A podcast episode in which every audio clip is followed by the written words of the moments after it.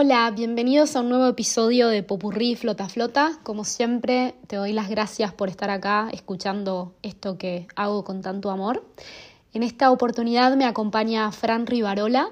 Eh, que Fran es director de comunicación de Chacruna Institute, una ONG que tiene base en Estados Unidos, eh, que investiga el uso terapéutico de psicodélicos y plantas medicinales y se encarga de divulgar conocimiento académico sobre este tema. Em, bueno, eh, la charla está dividida en dos partes porque fue apasionante ininterrumpida. Em, en esta primera parte, Fran nos cuenta su propia experiencia con el uso de, psicodélicos y plantas sagradas, eh, con uso terapéutico, eh, con uso recreativo.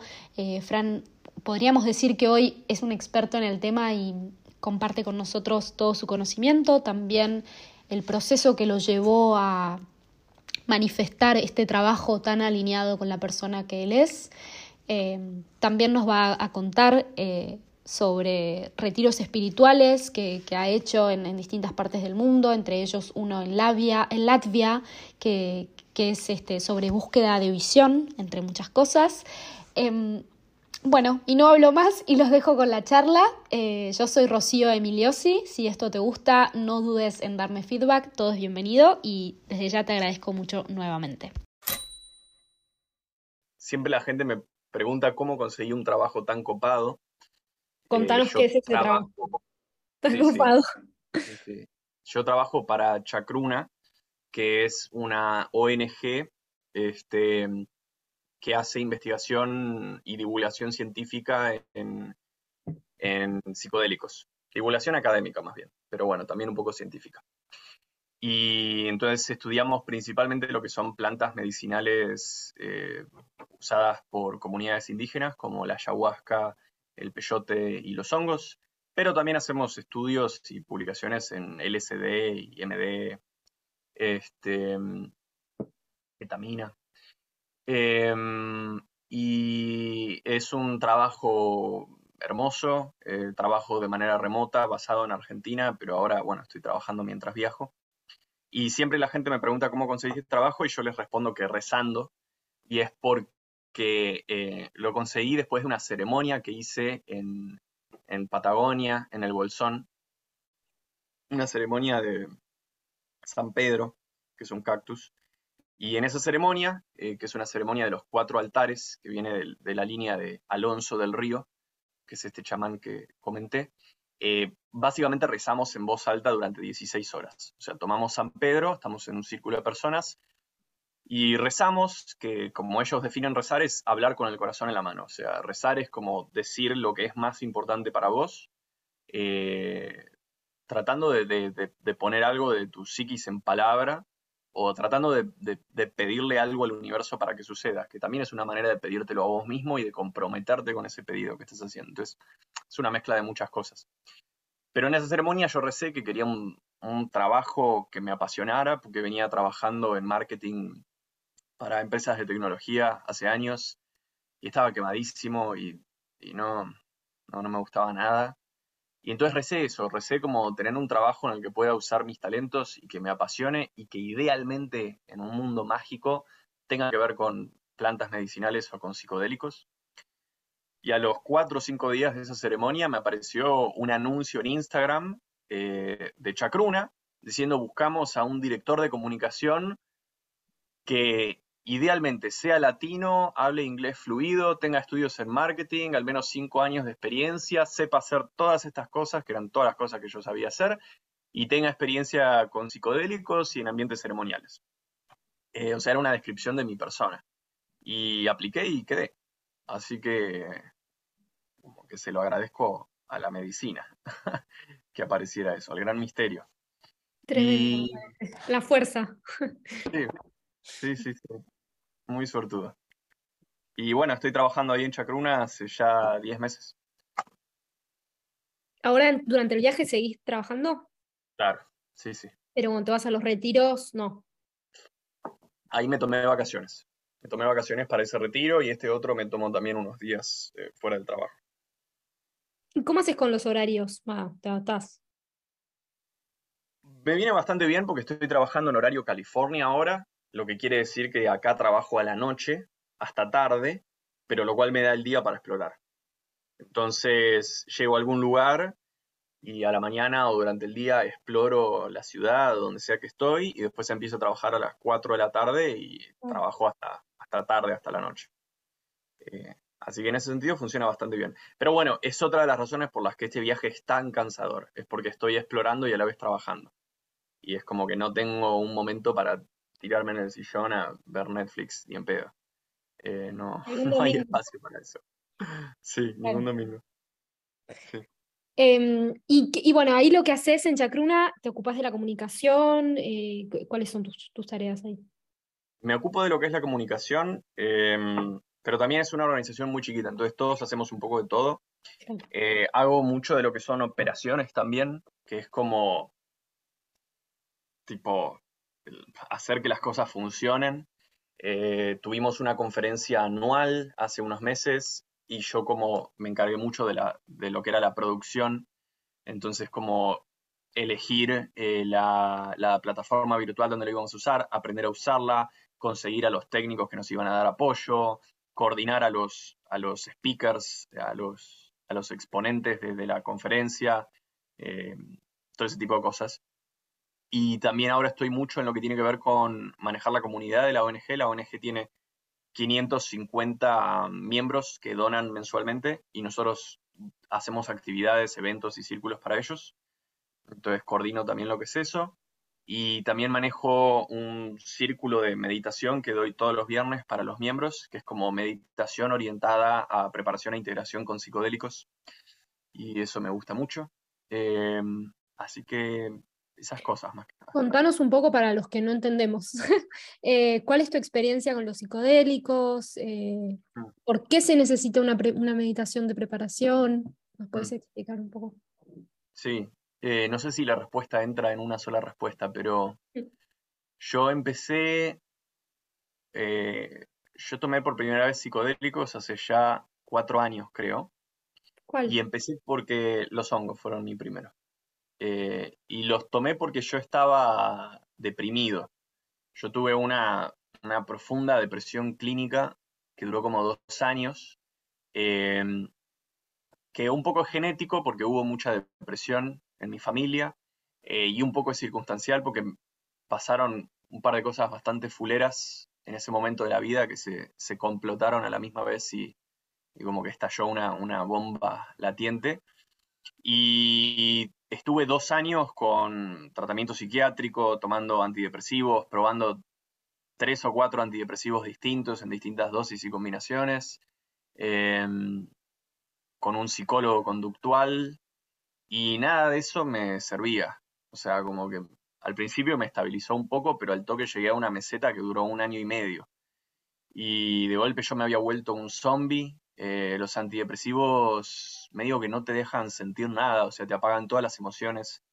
Entonces tampoco experimentas felicidad o, emoción. Em, no sé, sentía, me sentía un fantasma. Y como que llegó un punto en el que, no sé, no tenía ganas de vivir, no es que quería matarme, pero si pudiera, tipo, cerrar los ojos y meterme en hibernación durante cinco años, lo hubiera hecho. Y entonces empecé a decir como, bueno, esto claramente no está funcionando, tengo que tomar el asunto en mis manos y tengo que investigar qué más puedo hacer. Y me puse a googlear, a googlear qué más se puede hacer contra la depresión.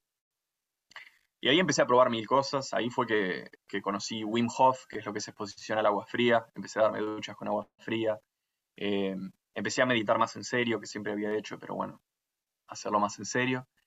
Y un día llegué a un artículo en el que hablaban de que John Hopkins, que es una de las mejores universidades de medicina del mundo, está en Estados Unidos, llevaba cinco años haciendo ensayos clínicos eh, para el tratamiento de la depresión con hongos de psilocibina y que estaban teniendo resultados increíbles.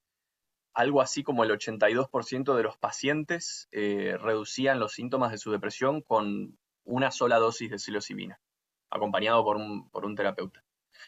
Y mm, eso me impresionó muchísimo y empecé a leer más y más y empecé a encontrar un montón de data y empecé a encontrar que había un montón de universidades estudiando esto y no solo eso, sino que había un montón de research científico desde los años 50 que demostraba lo mismo, Y ahí fue cuando, o sea, me pasó lo que le pasa a mucha gente hoy con estos documentales que están saliendo, que es, che, pero ¿cómo es que nunca escuché de esto? ¿Cómo puede ser que nunca escuché que el hongo mágico que yo pensé que solo se tomaba para ir a un festival y flashearla, te puede curar la depresión?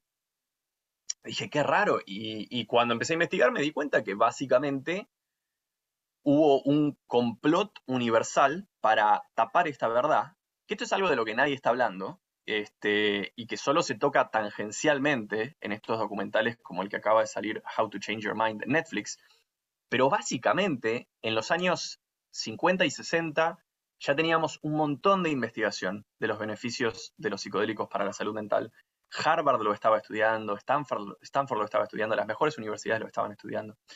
Eh, y solo podemos adivinar, pero lo que creemos que pasó es que cuando los gobiernos empezaron a darse cuenta que tomar los psicodélicos te podía hacer mejor a la salud mental, te podía hacer más feliz, podía tipo reducir consumo, porque la gente consume y compra cosas cuando está infeliz, eh, de golpe lo prohibieron y, empezaron una campaña de difamación basada en mentiras, porque inventaron eh, resultados científicos que no existían y empezaron a decir que los psicodélicos te, mataban neuronas, te volvían esquizofrénico, como un montón de cosas que no son ciertas. Y la administración de Nixon en Estados Unidos los prohibió, los puso como las sustancias más peligrosas junto a, la heroína y a como las peores drogas duras. Y hicieron lobby para que la Organización Mundial de la Salud y la ONU hicieran lo mismo en, en el mundo y todos los países del mundo siguieron esa regla durante 30 años. Y durante más, 40, 50 años, se cerró toda la investigación científica. Y recién ahora se volvió a abrir. Entonces volvemos a yo en mi cuarto de Buenos Aires leyendo de esto y diciendo la puta madre, ¿cómo, ¿cómo puede ser que nunca nos contaron esto? Entonces, bueno, empecé a investigar y tenía mucho miedo porque yo nunca había tomado ninguna droga. Tenía 24 años o 25 en este momento. Y nunca había tomado ninguna droga salvo marihuana y alcohol y cafeína y azúcar. Eh, pero esas eran las únicas. Y me daban mucho miedo ¿Cómo? Las aprobadas por la sociedad. Claro, las legales. Eh, y bueno, la marihuana que es legal constitucionariamente. Em, y mm, me daban mucho miedo los psicodélicos. Eh, entonces, durante tres meses leí todos los libros que pude encontrar, vi horas y horas de, de, charlas en YouTube porque yo había escuchado historias muy fuertes de gente que había tomado ayahuasca o otros psicodélicos y había sentido que se moría o que mataba a alguien. Eh, y como que en el fondo creo que me daba mucho miedo, sobre todo estando en una depresión, sumergirme en las profundidades de mi mente, como que no sabía que me iba a encontrar. Em, pero bueno, esta preparación me dio mucha calma y mm, hice una dieta de una semana, me conseguí los hongos que un amigo cultivaba, me los dio, y los tomé en mi cuarto, en mi cuarto ahí de Buenos Aires. Y limpié todo el cuarto, puse un saumerio, puse una playlist de música tranquila que había preparado, y los tomé a oscuras, con las persianas cerradas, y me metí en la cama. Que este estos son los básicos de, cómo se usan los psicodélicos de manera terapéutica. Lo ideal es que te acompañe alguien lo ideal es sobre todo la primera vez que te acompañó un profesional o alguien que ya lo haya hecho. Pero yo no tenía ese lujo y yo no conocía a nadie que, que tomara hongos, salvo este amigo, pero él no lo hacía de manera terapéutica, entonces tampoco, tampoco daba para esa confianza.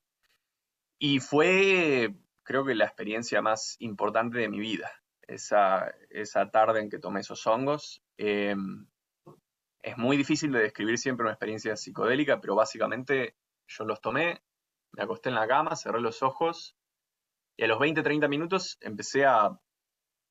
Fue como que mis, mis pensamientos empezaron a materializarse y empezaron a tomar forma y empezaron, empecé como a poder verlos de alguna manera. No eran como visiones visuales, pero podía ver mis pensamientos y mis recuerdos. Y de golpe como que me vi, me vi en el, en el patio del colegio siendo chiquito y reviví una escena en la que me, mm, un grupo de chicos me estaba pegando, porque a mí, sobre todo en la primaria, me hicieron mucho bullying. Y yo estaba en el piso y me estaban pegando y como que yo estaba viendo esta escena Y de golpe una voz en mi cabeza me dijo, ¿por qué estás viendo esto? ¿Y por qué estás acá? Si esto fue hace tanto tiempo. Y yo le respondí, no sé, pero algo me, me trajo acá y me sigue trayendo acá. Y como que esta voz me dijo, como vení, no tenés por qué estar acá, no tiene sentido que estés acá. Y había como algo adentro mío que me quería sacar de ese recuerdo y algo adentro mío que se quería quedar en ese recuerdo. Y estas dos tensiones fueron como discutiendo un rato hasta que en un momento grité en voz alta en mi cuarto, es porque yo quise quererlos y no pude quererlos. Y, sigo tratando de hacer eso. Y esta voz que yo escuchaba en mi cabeza respondió, ah, eso sí tiene sentido. Y de golpe fue como que algo en mi cuerpo se aflojó un montón. O sea, fue como... Y, mi, y la visión pasó a otra cosa, pasó a otro recuerdo. Y pasé como dos horas así, en las que fui reviviendo cosas de mi vida, algunas traumáticas, otras hermosas, y esta voz en mi cabeza que me dialogaba constantemente, pero como si yo tuviera a alguien que me estuviera hablando al lado. Eh, y era una voz que era muy raro porque parecía, parecía mi propia voz, pero a la vez no, o sea, parecía mi voz, pero como una voz más inteligente o más sabia.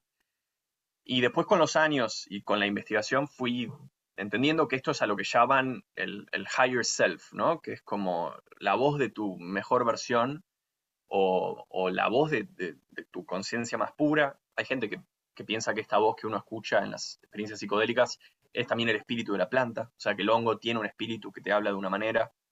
Eh, y también creo un poco en esto, porque después cuando tomé ayahuasca hay también una voz que me habla, pero es una voz muy distinta a la voz con la que me habla el hongo. Eh, entonces, bueno, fue así básicamente la experiencia y fue una cosa hermosísima. Y cuando ya estaba terminando, abrí las persianas y vi las plantas del patio y hubo un momento en el que me sentí completamente conectado a las plantas del patio y de golpe sentí como, como una certeza obvia de que, de que veníamos del mismo lugar y íbamos al mismo lugar. Y de que la vida que corría por mí era la misma que corría por las plantas del patio. Y hubo algo en ese, en ese momento que me. que, se sintió como una, un despertar espiritual.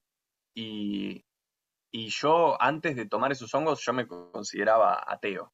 O sea, a mí me habían criado católico, pero como que no, no creía nada, en nada sobrenatural o espiritual. Y saliendo de esta experiencia con los hongos, como que dije, ya no me puedo considerar ateo. O sea, esto fue se siente de una manera en el cuerpo que sentís como que estás, sentís que estás entrando en un lugar eh, que ya conociste y en el que estuviste antes de haber nacido. Es una, es una cosa así. Y también que es un lugar al que vas a volver cuando mueras. Y eso, y mucha gente dice como, bueno, pero ¿no será que, viste, estás drogado, entonces tu mente está inventando cosas? Y, y, y es como, no, como, yo sé lo que se siente estar drogado pero cuando tomas un psicodélico de esta manera, se siente lo opuesto a estar drogado, se siente como estar más despierto de lo que nunca has estado, o sea, se siente como que las cosas que estás experimentando son más reales que la realidad sobria en la que vivimos.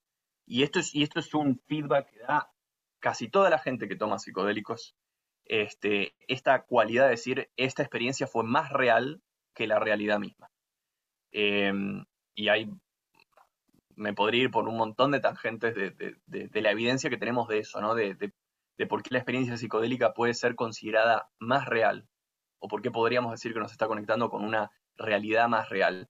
Y voy a dar solo un dato como para apoyar esto interesante que mucha gente no, no sabe, que es que la analogía, el mito de Platón de la caverna, eh, es el mito, o sea, la, metáfora más famosa griega, de, la persona que vive toda su vida en una caverna y de golpe sale de la caverna y ve las, las cosas reales afuera y se da cuenta que estuvo toda su vida viendo proyecciones de sombras. Em, Platón lo escribió después de participar de los misterios elupsianos en Grecia, que era un rito de iniciación a las artes místicas en las que usaban psicodélicos. Eh, hay muchísima evidencia, hay un, libro eh, muy famoso, bestseller ahora en New York Times, que se llama La llave de la inmortalidad, de Brian Murarescu, donde él reúne toda la evidencia que hay del uso de psicodélicos que hacían los antiguos griegos, donde todos los filósofos y los políticos y la gente importante iba ahí con el sumo sacerdote a tomar psicodélicos. Y entonces muchísima gente cree, la analogía de Platón es una analogía directa al uso de psicodélicos, que de golpe, si vos lo usás de manera correcta, sentís que estás viendo una realidad más real, sentís que estás viendo el caballo original, en vez del caballo hecho de sombras. Respuesta muy larga y, ondulante, pero eso te puedo decir. Eh, mientras hablabas, lo que se me venía a la cabeza es esto de que, mm, no sé si escuchaste hablar de la bioprogramación, no la biodecodificación, sino la bioprogramación, cómo ah, podemos acceder de alguna manera en un tiempo cuántico a traumas que se ubican en, la linealidad del pasado, podemos acceder a ellas para corregirlas y sanarlas y poder a partir de ahí cambiar el presente y el futuro si, si te volvés a ubicar en la linealidad, pero que en lo cuántico todo está sucediendo aquí ahora, lo que fue pasado, lo que fue presente, y que nosotros tenemos, solamente que no sabemos cómo, pero tenemos acceso a eso para cambiarlo. Y me parece que este no sabemos cómo, quizás a través de los psicodélicos, es como una llave que te permite entrar, ¿no? Eso es lo que, lo que, venía, lo que se me venía a la cabeza cuando contabas de que te llevó a cierto recuerdo. ¿Y por qué a ese recuerdo? Porque era eso lo que vos necesitabas ver y sanar en ese momento. Seguramente se te revelaron otras cosas en otros momentos. Sí.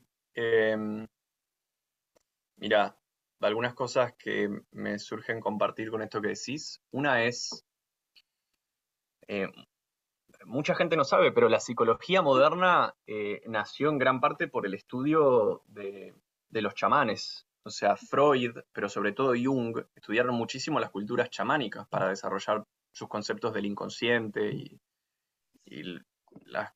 los descubrimientos importantes de la psicología. Eh, y los chamanes no hablan de trauma. Eh, ellos, cuando lo más parecido al concepto que tienen de trauma, ellos piensan que cuando nos sucede algo muy duro o difícil, parte de nuestra alma se queda atascada en ese momento del pasado. Y ellos creen que una ceremonia es em, la generación de un espacio seguro donde nosotros podemos invocar a nuestra alma que se quedó atorada en el pasado para que vuelva al presente. Y entonces esa es, un poco la idea que tienen al menos algunas comunidades de la ceremonia, ¿no?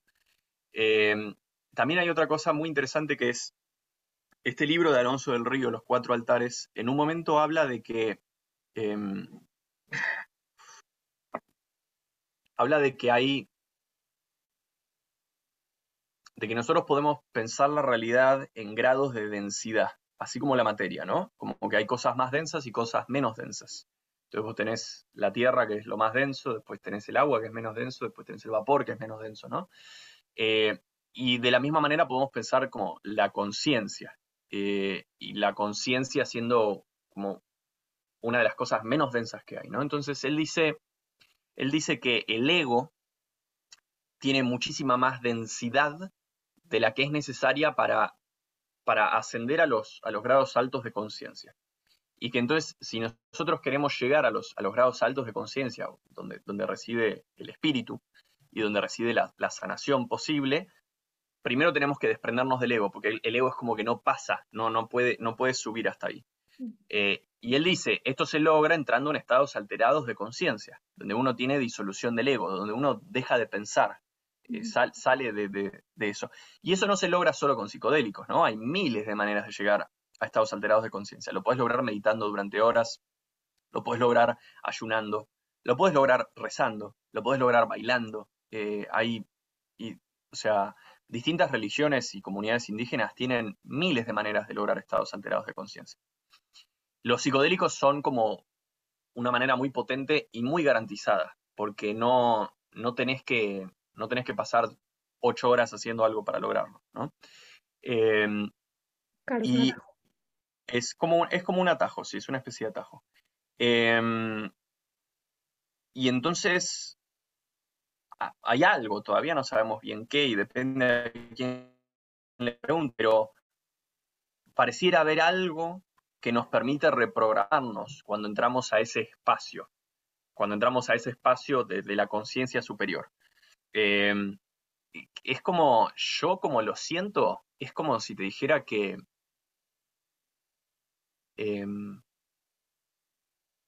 o sea, yo lo siento como si, ¿no? Yo tengo mi alma, eh, que está tipo en el centro de mi ser, en lo más centro, centro, centro. Pero mi alma es tan preciada que obviamente tiene un montón de capas de protección alrededor, para que la, mundanidad no, no, la inunde y, no, y nadie la pueda dañar. Entonces, está como ahí. Y el ego es lo que la cubre. Y el ego es, de hecho, algo, algo bueno. O sea, algo que me encanta de Alonso es que él dice, hoy en día se demoniza mucho al ego, pero el ego es importantísimo para nuestro funcionamiento en este mundo. Entonces vos tenés el ego que es como una armadura. Pero si vos querés reprogramarte a vos mismo y vos querés cambiar creencias profundas tuyas, querés cambiar comportamientos tuyos o patrones, eso no lo puedes hacer desde el ego, porque el ego no es, no es el, motor principal, no es donde están alojadas esas cosas. Eh, entonces necesitas de alguna manera poder entrar en contacto con, con tu alma. Y yo lo que siento con los psicodélicos es que me ayudan a hacer eso. O sea, yo los tomo y si, logro generar un espacio ceremonial y estar seguro y a salvo, es como que mi ego se cae, se, se desprenden partes de mi cerebro y lo que yo creo que soy yo y me quedo con la verdad desnuda de quién soy yo. Y por las horas que dura la ceremonia, me siento como yo en mi, en mi, en mi esencia más verdadera. Y en ese estado es como que puedo dialogar conmigo mismo y puedo de golpe hacer promesas o hacer pedidos y hay algo que se reconfigura en esa, en esa esencia mía. Y ahí es donde está en verdad la, técnica del camino de la medicina, ¿no? O sea, cuando uno va tomando más psicodélicos y lo hace bien y tiene un maestro o va participando en ceremonias, vas entendiendo que lo que te cura no es el psicodélico, y lo, que te cura no es la ceremonia. O sea, mucha gente piensa que por ir y tomar ayahuasca se le van a curar las enfermedades o va a ser mejor persona. Y en verdad lo que pasa es, los psicodélicos son una herramienta que de golpe te dan esta posibilidad de reprogramarte a vos mismo. Pero si vos no sabes reprogramarte, o vos no haces ese esfuerzo durante la ceremonia, que es un gran esfuerzo, porque estás, vos sentís que estás viajando por el espacio y tu cuerpo está haciendo mil cosas raras, o quizás estás vomitando y en el medio de todo eso tenés que volver y respirar y concentrarte en por qué estás ahí y qué es lo que querés cambiar en tu vida. Y tenés que pensarlo y rezarlo y cantarlo. Em, si no haces eso, como que nada cambia en el fondo. Este, entonces, ese también es el rol de un buen guía, de una buena preparación y de una buena integración después. Em, eso me, fui un poco por las ramas, pero siento que lo voy a hacer con cada Como que tiene que tener un propósito al final, porque si vas por la mera curiosidad de qué, puede suceder, lo mismo pasa con, por ejemplo, las terapias de vidas pasadas. Eh, mucha gente que quiere ir por curiosidad y, en esta vida tenés un montón de, de, bagaje que curar y que sanar. ¿De qué te sirve ir al anterior? Salvo que tengas algo concreto, de si yo quiero ver qué me pasó acá, quiero ver, porque no encontré respuesta en esta, en esta encarnación, en esta linealidad. Eh, si no, no te sirve. Es como un poco como todo, ¿no? Tenés que, saber qué es lo que vas a buscar. Pienso yo. Y también te puede, también te puede dañar. Eh, o sea, un maestro de medicina que conocí me dijo una vez que los psicodélicos son un escalpelo espiritual.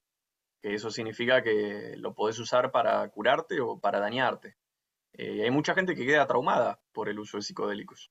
Y por eso es que hay que, por eso es que hay que tener cuidado y por eso existen ONGs como Chacruna que tratan de hacer educación en el tema y enseñarle a la gente que esto no es un, no es un juego, no es una boludez, eh, que no hay que tenerle miedo, como diría mi viejo, él siempre dijo, a la montaña no hay que tenerle miedo, hay que tenerle respeto, es lo mismo con los psicodélicos, o sea, hay que tenerles mucho respeto.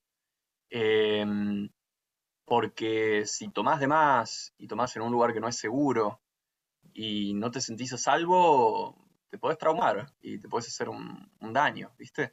Y hay ciertos casos también, y esto siempre es importante decirlo, para gente que tiene, tiene eh, antecedentes de bipolaridad o esquizofrenia o ciertas enfermedades mentales muy particulares en su familia, hay una leve chance, leve, de que si tienen una experiencia muy mala durante el viaje psicodélico, se les pueda disparar eso.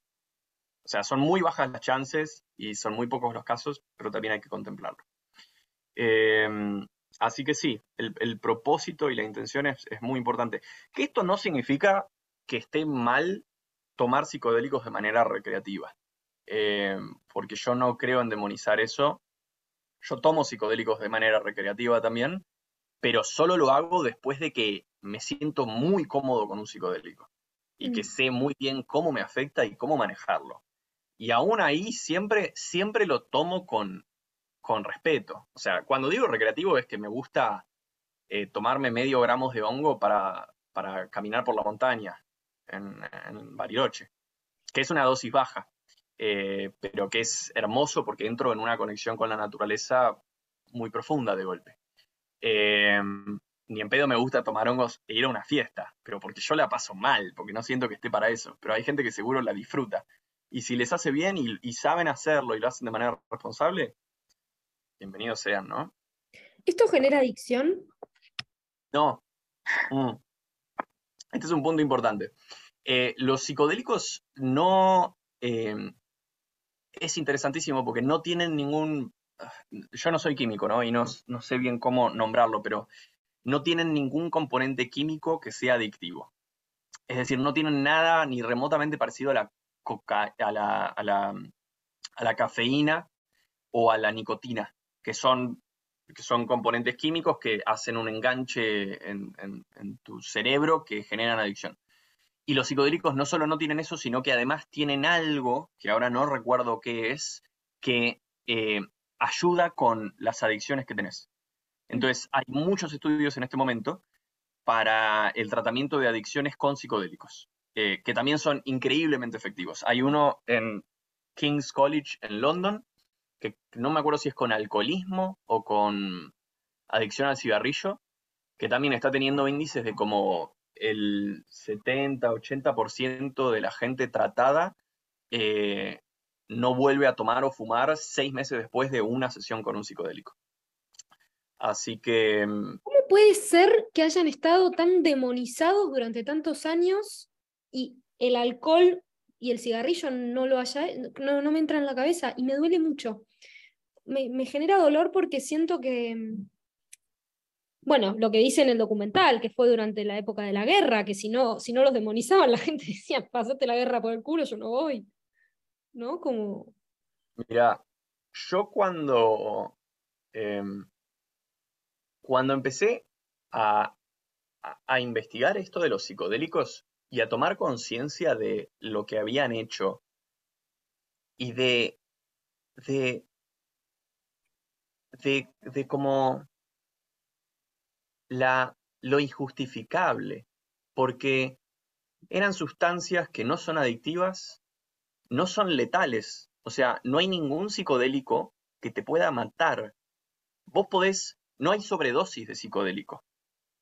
Vos podés tomar mil veces la dosis normal de LSD o diez mil veces y no te vas a morir. No, no, no, no vas a entrar en paro cardíaco. Mientras que si te tomás 10 veces la dosis de ibuprofeno, te morís. O de mm. cualquier fármaco que está en una farmacia, ¿no? Entonces, no son tóxicos químicamente, no son adictivos. Y ayudan a la gente con tantas cosas. Eh, ¿Por qué los prohibieron, no? Y cuando yo me puse a investigar eso, ahí fue cuando empecé a tomar conciencia y a creer en lo que creo hoy, que es que de verdad los gobiernos no tienen el interés de la gente en, no, no, no actúan para la gente. O sea, y yo creo que esto tiene sentido cuando uno cambia su perspectiva mundial y entiende que los gobiernos en verdad sirven a corporaciones que quieren hacer dinero. Porque, porque si vos sos una corporación que quiere hacer dinero, lo que necesitas es una población que sufra. Este, porque la población que sufre le vendés más medicamentos, le vendés más tratamientos y le vendes más consumo, porque la gente trata de apagar el sufrimiento físico y espiritual consumiendo cosas, comprando cosas. Entonces, si vos tenés una población sana, vas a ganar menos plata, con el modelo capitalista que tenemos actualmente. Y entonces, cuando yo empecé a entender eso, fui atando cabos con el tiempo y empezó a dejar de sorprenderme. Ah, claro, por eso el alcohol y los cigarrillos son legales. Y por eso el azúcar está tipo tan promovida por todas partes. Y por eso la comida más barata es la más chota. y por eso cada vez es más difícil conseguir verduras y frutas, sobre todo orgánicas. Y, como obviamente no es sorpresa, si uno, si uno simplemente se da cuenta que al mundo lo mueve el dinero eh, y, que, y que los poderosos son los que gobiernan, como obvio, tiene sentido. Y tiene todo el sentido del mundo que traten con todas sus fuerzas de evitar que la gente consuma psicodélicos porque cuando lo haces, eh, tienen algo también los psicodélicos que es que te, vuelven un poco más eh, cuestionador, porque afectan ciertas áreas del cerebro que tienen que ver con, con lo, tradicional este, y con... Con los paradigmas impuestos. Con los paradigmas impuestos, como que los psicodélicos te ayudan mucho a cambiar de perspectiva y sobre todo durante la experiencia, si pensás en algo o recordás algo, lo empezás a ver de 10 perspectivas distintas. Eh, y entonces es muy común que la gente cambie radicalmente de, creencias después de una experiencia psicodélica. Y de hecho, el movimiento hippie surgió de los psicodélicos. O sea, em, gran parte de los movimientos eh, buenos sociales que conocemos hoy surgieron del psicodélico. el, movimiento ecologista también surgió en gran parte de los psicodélicos este, de gente que empezó a consumirlos en grupo, a charlar, a debatir y dijeron, che, tipo, esto no da para más y no tiene nada de sentido lo que está pasando. Entonces, bueno, tiene todo el sentido del mundo para mí que, los gobiernos hayan hecho todo lo posible para, para prohibir esto. Pero estamos empezando a despertarnos. También en ese sentido, eh, es muy bueno que haya, por ejemplo, el documental de How to Change Your Mind en Netflix. Es un repaso para el despertar. Sí y no. ¿Qué piensas de eso? Eh, sí, no, y acá es donde se complejiza la cosa y donde entramos en terreno distópico al Aldous Huxley. Eh, yo creo que eh, los gobiernos y la gente que está en el poder es muy inteligente. Y cuando ellos se dan cuenta que no pueden ganar una batalla, de alguna manera la dan vuelta y tratan de, contaminarla. Y es lo que está pasando ahora con los psicodélicos. Es como que ya, o sea, en los últimos 10 años la gente empezó a despertar, empezó, empezaron a haber investigaciones de nuevo y empezó a haber demasiada presión pública por esto. Y ahora ya saben que es infrenable. O sea, en los próximos 5 años para mí se va a legalizar en todas partes. Este, ya es, es infrenable eso. Entonces lo que está pasando y lo que estamos viendo es que grandes farmacéuticas están metiéndose en la investigación psicodélica tratando de dominar el mercado. Ya hemos tenido intentos de farmacéuticas que han intentado eh, patentar un compuesto sintético de psilocibina para que sea el único que se pueda usar en tratamientos psicodélicos. Lo cual significaría que vos solo podés usar la pastillita de psilocibina que te dan ellos, mientras que los hongos que cultivas en tu casa siguen siendo ilegales. ¿no? Por ejemplo, esa es una manera de tomar un monopolio de un, psicodélico. Pero otra cosa que estamos viendo, que es lo que a mí más me, preocupa, es como una especie de, de banalización de esto y de, de uso capitalista, por ejemplo. Estamos viendo compañías en Estados Unidos, en estados donde ya es legal eh, la terapia con psicodélicos, que están incluyendo, hace, hace unos meses vi una que es una empresa de retail enorme, como si fuera Walmart, que en su plan de salud ahora está ofreciendo para sus empleados que tienen depresión, mandarles una pastillita de ketamina a la casa, que es un psicodélico que se usa para la depresión, para que eh, un terapeuta de la empresa los acompañe por Zoom mientras la toman. Eh, y entonces lo están vendiendo como terapia psicodélica para ayudar a la salud mental de sus empleados. Ahora, ¿qué sucede? Cuando vos estás bajo la influencia de un psicodélico, sos sumamente maleable. O sea, estás muy vulnerable, muy vulnerable. Y de hecho, eh, nosotros ahora sabemos que la CIA y el FBI, durante los 50, hicieron proyectos secretos eh, de, control mental con psicodélicos. O sea, estudiaron en, prisioneros de, cárceles de Estados Unidos cómo lavarles la cabeza con psicodélicos.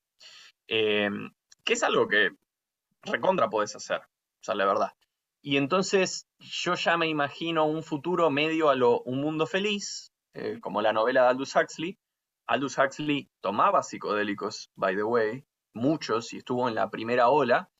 Y él se dio cuenta que los psicodélicos podían ser usados también para manipular y controlar a la población y escribió este libro donde todos toman soma, que es una especie de psicodélico que te hace estar como feliz todo el tiempo. Y se combina con una serie de mensajes hipnóticos del gobierno que te dicen, vos sos feliz, vos estás en el mejor lugar donde puedes estar, bla, bla, bla.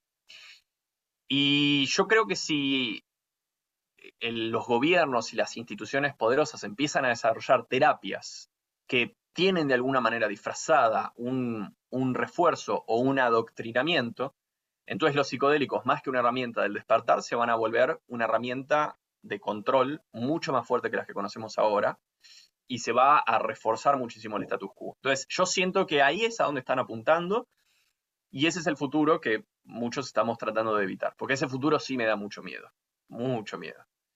Son dos este caras de la moneda, es el yin y el yang, donde está la luz siempre donde haya cada vez más luz va a haber cada vez más sombra. Y Esa es la dualidad que habita en nuestro planeta. Yo creo que por más de que luchemos no lo vamos a poder evitar, salvo despertando genuinamente conciencias, ¿no?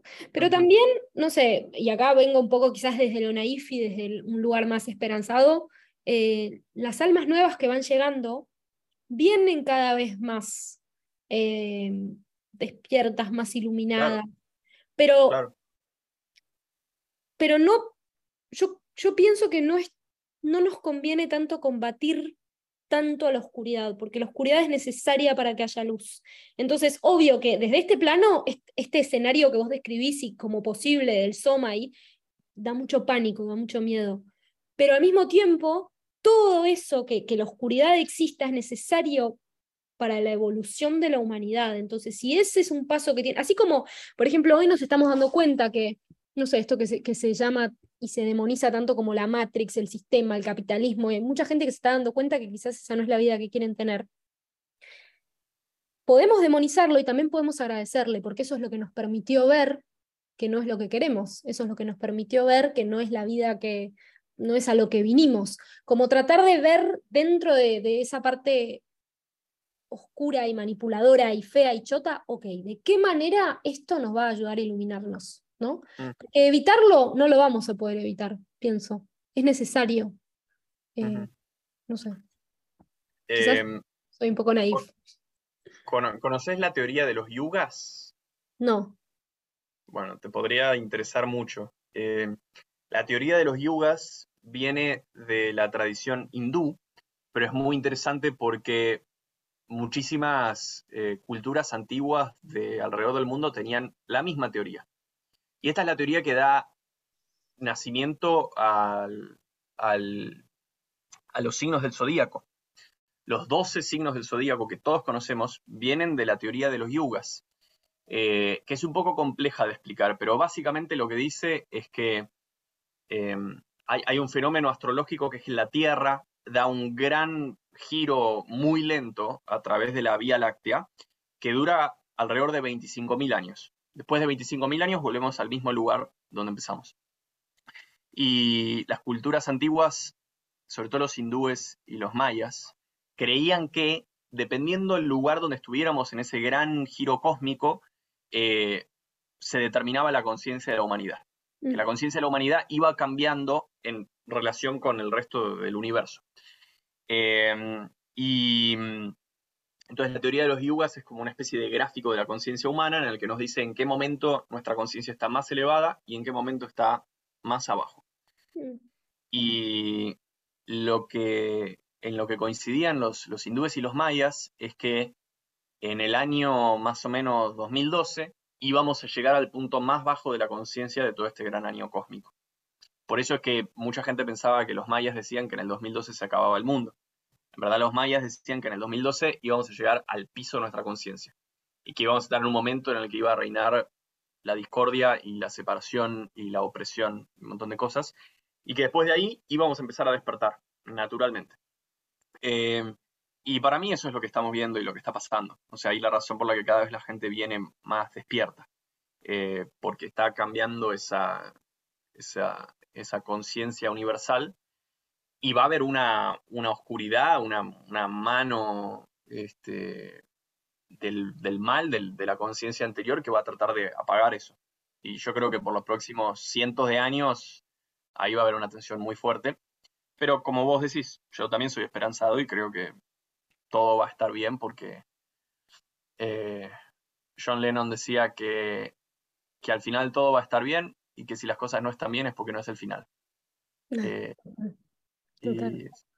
bueno, con, eso, eso que estás diciendo me, hace pensar en, en, la era de Acuario en la que acabamos de entrar y cómo la pandemia fue algo que, marcó ese intento de la oscuridad por tratar de mantenernos eh, manipulados. Eh. A mí me sorprendió... Perdón, ¿eh? esta es la teoría de los yugas. La era de Acuario y la era de Cada es, mm. es, la era que dura 2500 años, que es la fracción que estás en ese gran año cósmico. Claro. Este, perdón, dale, seguí.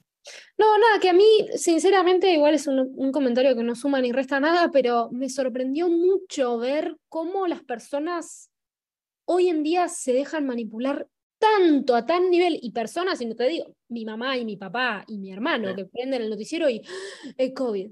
¿Qué? ¿Vos le vas a creer de verdad a lo que está diciendo esta persona que está siendo pagada? A mí no, a mí no me entra en la cabeza, pero a, la gran mayoría de mis contemporáneos les entró tanto en la cabeza que se frenó el mundo.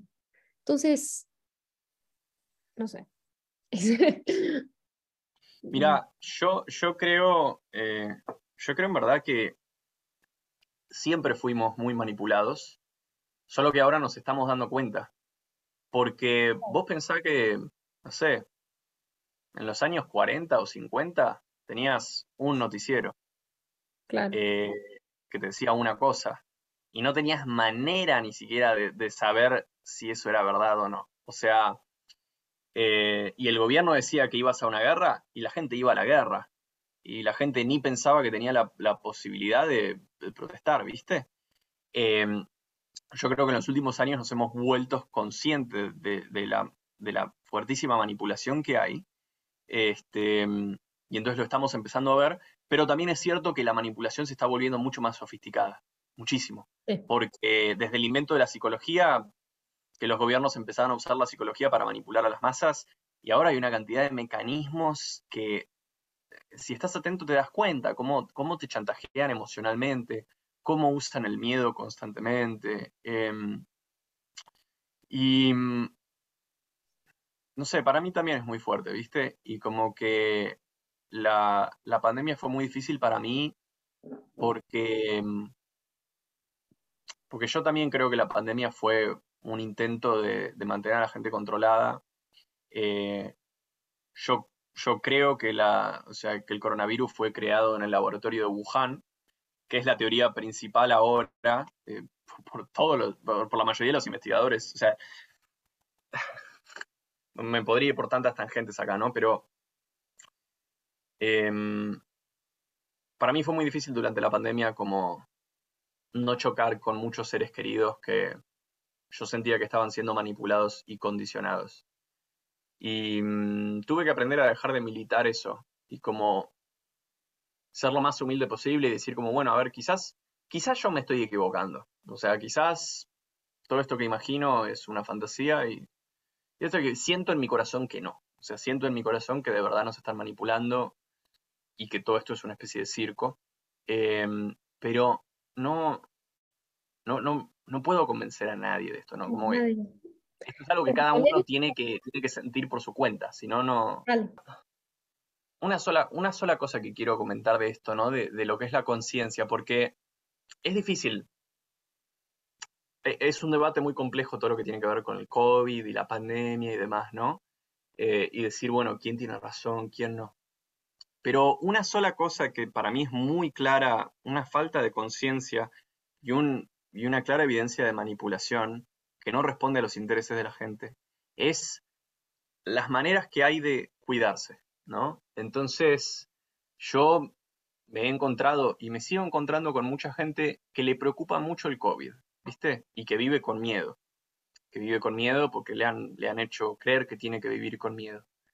Y esta gente que se preocupa mucho por el COVID, las maneras que tienen de cuidarse son usar una máscara, alejarse de los grupos de gente, este, limpiar superficies, aunque sabemos que esta no sirve, hay gente que lo sigue haciendo, y vacunarse, ¿no? Estas son como, y, están convencidos que estas son las únicas maneras de cuidarse. Dicen, esto es lo único que puedo hacer y es lo único que importa. Y esta gente ignora que también podés comer sano, hacer ejercicio, estar al sol, tomar un montón de suplementos, entre ellos zinc, calcio y magnesio, que ayudan un montón a combatir el COVID, eh, y buscar remedios naturales para los que tenemos evidencia científica que también sirve. Entonces, yo cuando miro estas formas de cuidarse, lo que veo es que nos han enseñado que la única manera de cuidarnos es vivir con miedo. Y que todas las maneras de cuidarnos que tenemos son desde, desde encerrarnos. Y me parece que esto está muy alineado con las agendas de, los poderosos que quieren que tengamos una vida más reducida. ni hablar de lo, que, de lo que eso le hace a tu sistema inmunológico, el miedo. Ah, por eso, o sea, a tu sistema inmunológico, como...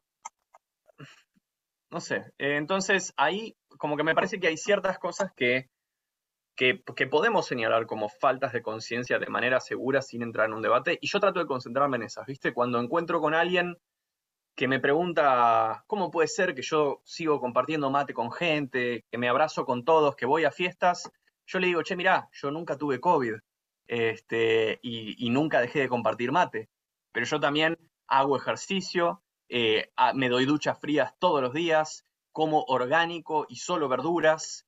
Entonces, digo, ¿y qué estás haciendo vos? Vos te vacunaste, de una, ¿qué más haces? O sea, y me, estás criticando a mí por tipo no hacer esfuerzo. Yo soy, mi sistema inmune es una muralla china. Este, y vos te enfermaste tres veces. Entonces, no sé, tengamos un poco de, veamos un poco las cosas más claras, ¿no? ese, es el, ese es el reino de discusión en el que trato de mantenerme. Gracias por haber llegado hasta acá. En la segunda parte, Fran nos cuenta en detalle cuál es la diferencia entre ayahuasca y hongos. Eh, nos cuenta también su primera experiencia en una ceremonia de ayahuasca. Y eh, por último, nos comparte su experiencia del retiro Búsqueda de Visión que hizo en Latvia que es súper interesante todas las herramientas que comparte. Te invito a que lo escuches en esta misma plataforma y de nuevo gracias por escucharme.